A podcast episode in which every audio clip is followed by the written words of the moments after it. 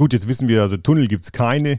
Wie ist denn die Strecke eigentlich? Beschreib mal, dass wir uns da ein besseres Bild machen können. Also der Start ist bei Kleinkirchheim auf ca. 1100 Meter. Es geht dann nach Batergassen auf die gleiche Höhe und dann ist der schwierigste Teil der Strecke ein Anstieg über 1000 Höhenmeter auf die Schießelscharte. Ähm, 1000 Höhenmeter im Stück, 12 bis 13 Kilometer Länge, wirklich ein schwerer Anstieg, aber wunderschön von der Landschaft. Dann eine kurze Abfahrt, 500 Höhenmeter hinunter in die Grundalm. Dann kommt der zweite Berg, die Essentalhöhe. Da erreichen wir das Dach der Tour auf 2042 Meter. Der ist etwas flacher, kürzer natürlich. Und dann geht es sehr, sehr lang bergab zum Millstätter See. Man fährt dann circa 25 Kilometer zum Millstätter See, leicht bergab.